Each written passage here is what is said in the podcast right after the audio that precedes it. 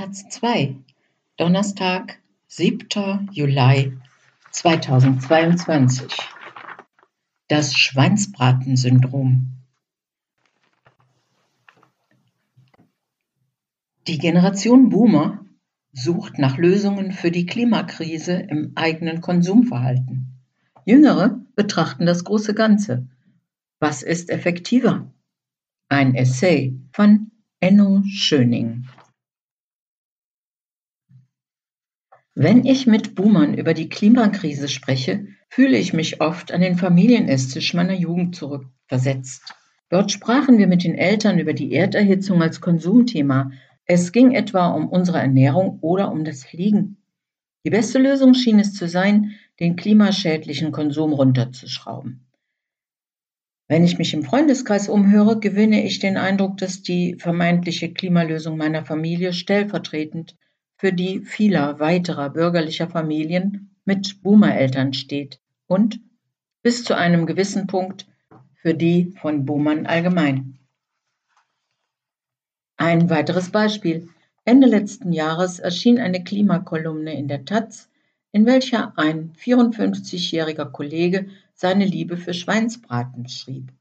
Die Kolumne beginnt mit zwei Paragraphen Essenspornografie für Fleischliebhaberinnen, danach wiegt mein Kollege seine Konsumentscheidungen gegeneinander auf.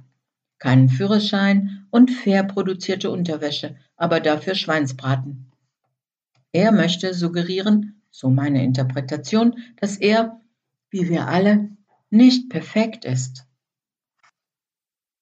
Für mich ist die Frage, ob man noch in Frieden Steak genießen darf, wenn man sich dafür anderweitig engagiert, die falsche. Sie ist eigentlich unbedeutend.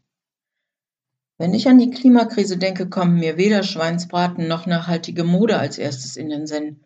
Ehrlich gesagt, denke ich gar nicht so sehr an mich selbst. Und das liegt nicht daran, dass ich mir nie Gedanken über meinen zu großen ökologischen Fußabdruck mache. Ich bin 1995 geboren. Für Menschen wie meine Eltern macht mich das zum Millennium oder zum Gensler. Aber auf jeden Fall zugehörig zur Generation Klima. Meine Top 3 Klima-Buzzwords sind multinationale Großkonzerne, globaler Norden, Top 1% der Bevölkerung. Multinationale Großkonzerne profitieren von den globalen Freiräumen für extraktiven, umweltverachtenden Kapitalismus. Der globale Norden lebt über seine ökologischen Verhältnisse, ist historisch wie aktuell zum großen Teil für die Klimakrise verantwortlich. Die Reichsten der Reichen? Sie stehen symbolisch wie real für einen ökologisch entkoppelten, zerstörerischen Lebensstil. Hier sollte Klimaschutz anfangen. Deutlich lassen sich die unterschiedlichen Blickwinkel auf die gleiche Krise auch anhand des Buches Noch haben wir die Wahl erkennen.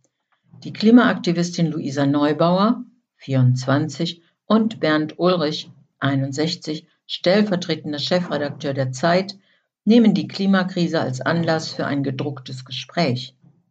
Ulrich, als Repräsentant der Boomer-Generation, spricht in seiner Klimabiografie zwar über seinen Friedens-, Umwelt-, Anti-AKW-Aktivismus, doch vor allem schildert er sein Konsumverhalten.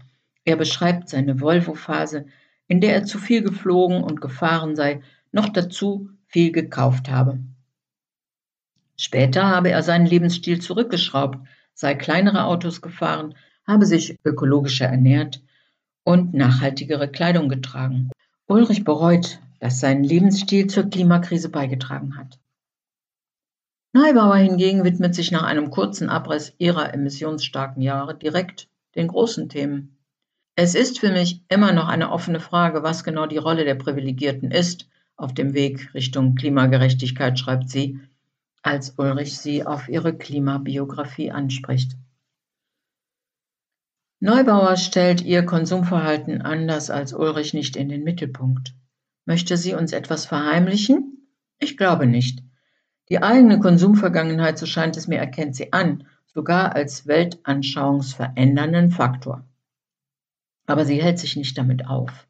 Ich denke, dass sie es für unnötig hält, denn die entscheidenden Fragen und Lösungen sind andere. Und hierin besteht der Unterschied, der Konflikt, wenn man so will. Für die ältere Generation ist der eigene Konsum das Ventil der Veränderung. Es ist ihr individueller, reflektiver Check, ob sie sich genug fürs Klima engagieren. Jede Generation führt ihre eigenen Debatten, das ist normal.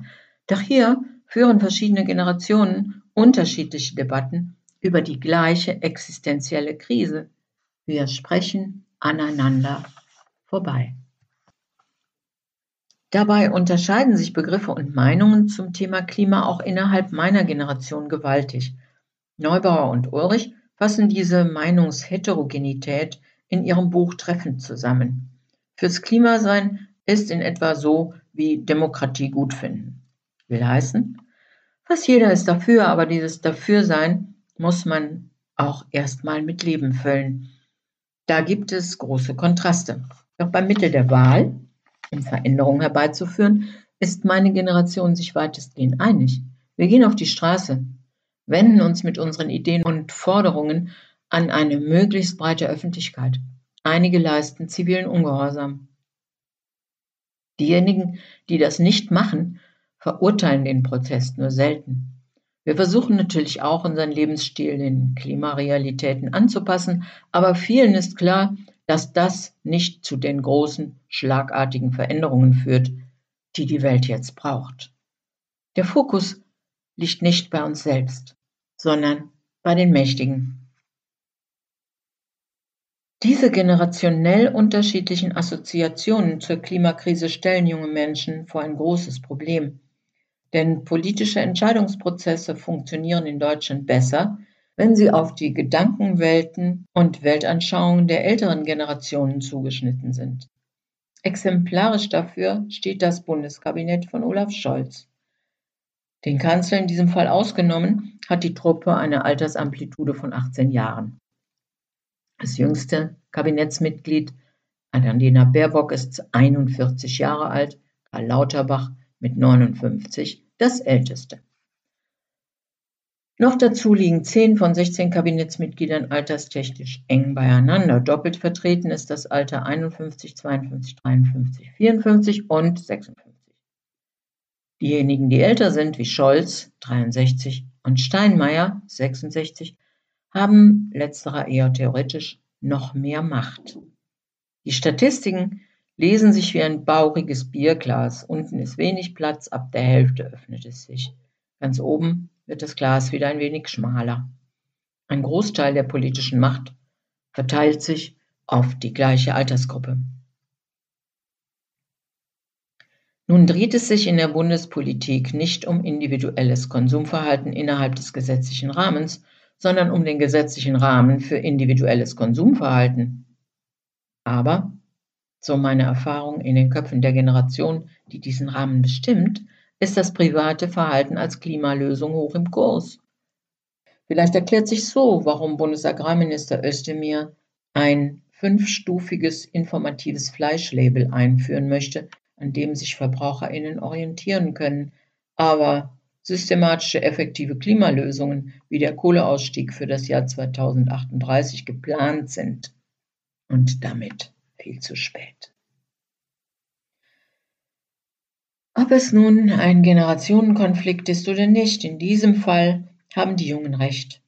Das Konsumverhalten sollte nicht Kern der Klimadebatte sein. Das Schweinsbratensyndrom der älteren Generationen verhindert bei vielen, die Klimakrise über das eigene Leben hinauszudenken. Doch genau das sollten wir.